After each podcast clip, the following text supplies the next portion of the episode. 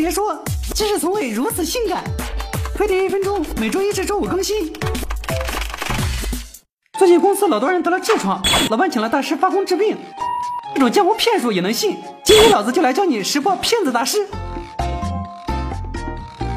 很多骗子大师文化水平低，却给自己包装个牛逼闪闪的身份，比如某某台医第二十四代承袭人，中国中医科学院研究员，管你牙病到什么样的来历，只要网上一搜，立刻把你底细查个一清二楚。二，骗子大师常常自封什么气功大师、养生神医，牛逼指数一个比一个高，他们最爱跟名人合影，自我炒作提高身价，你可别马上死心塌地就信了，名人也是人，谁还没个上当的时候？三，骗子大师最爱用空杯来酒，隔空遗物，制造神秘感，忽悠人，这种伎俩国外叫魔术。到了国内就被吹成超能力了。靠，他们如果说百分百能治，任何人都适用。有本事先把行医资格证拿出来。